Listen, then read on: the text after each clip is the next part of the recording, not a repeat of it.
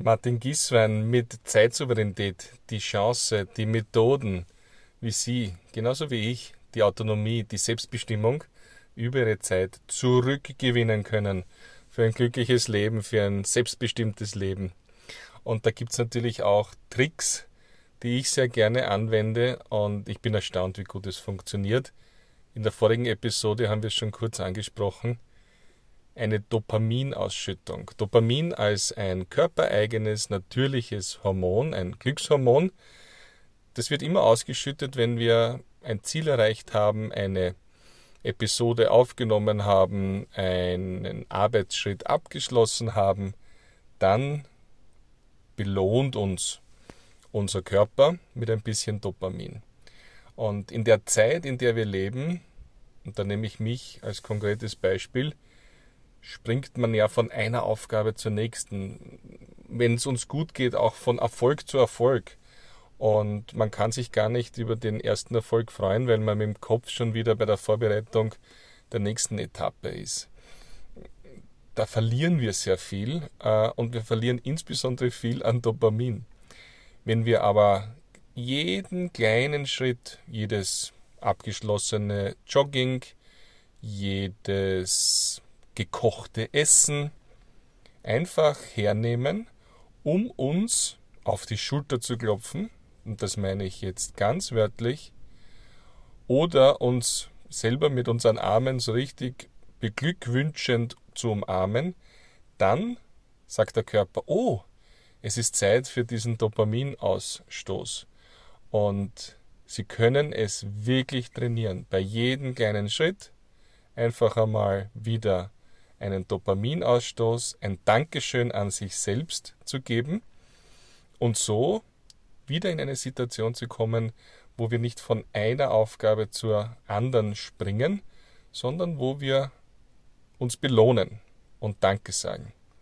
Generell ist es doch so, dass in unseren Köpfen oft das, was die anderen wollen, das, was die Gesellschaft vorgibt, dass das eine sehr starke Dominanz hat. Ich spreche natürlich wie immer von mir, das muss bei Ihnen nicht so stark ausgeprägt sein, aber ich orientiere mich doch sehr lange schon an dem, was so gefordert ist. Und da gibt es Stimmen im Kopf, die sagen, dafür brauchst du doch nicht zu viel Zeit oder äh, sei fleißig oder wer seine Pflicht tut, der verdient kein Lob. Ein furchtbarer Satz, den ich ziemlich oft gehört habe. Ganz im Gegenteil, wenn nicht die anderen, die fiktiven anderen unser Leitbild sind, sondern wir selbst unser bester Freund, unsere beste Freundin sind, wenn wir unser Zeitvorgesetzter selbst sind und wenn wir ein Lob aussprechen durch dieses physische auf die Schulter klopfen und sagen zu sich selber, das hast du gut gemacht, Martin, bravo, dass du jetzt eine Stunde lang joggen warst, das war ganz hervorragend. Wenn wir das machen, dann sind wir wirklich unser Zeitverbündeter, der uns wirklich hilft, die Zeit richtig zu nutzen und den maximalen Nutzen, auch den maximalen Genuss herauszubekommen. Denn äh, wenn die Zeit genussvoll verbracht wird und sinnvoll und belohnt, dann ist es niemals eine verschwendete Zeit. Dann hat man niemals das Gefühl, im Stress zu sein, weil man hätte doch was anderes tun müssen. Ganz im Gegenteil, dann waren wir in unserer Mitte. Bitte probieren Sie das aus.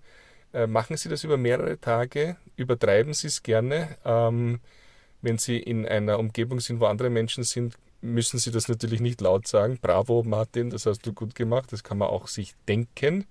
Aber so ein auf die Schulter klopfen, so ein bisschen sich selber umarmen und Bravo sagen oder sich einen so einen Handshake auch zu machen, das ist etwas, was wir wirklich oft tun sollen. Und Sie werden sehen, nach ein paar Tagen stellt es sich schon ein, dass Sie sich zufriedener fühlen und dass Sie Ihre Arbeit und Ihr, Ihr Berufsleben, Ihr Privatleben wesentlich strukturierter angehen. Denn diese Schritte haben auch ein Ende und es ist nicht ein endloser Fluss von aneinandergereihten Tasks. Ich freue mich aus dem Austausch. Feedback natürlich persönliche Gespräche wie immer unter martingieswen.com. Auch gerne ein WhatsApp. freue mich schon.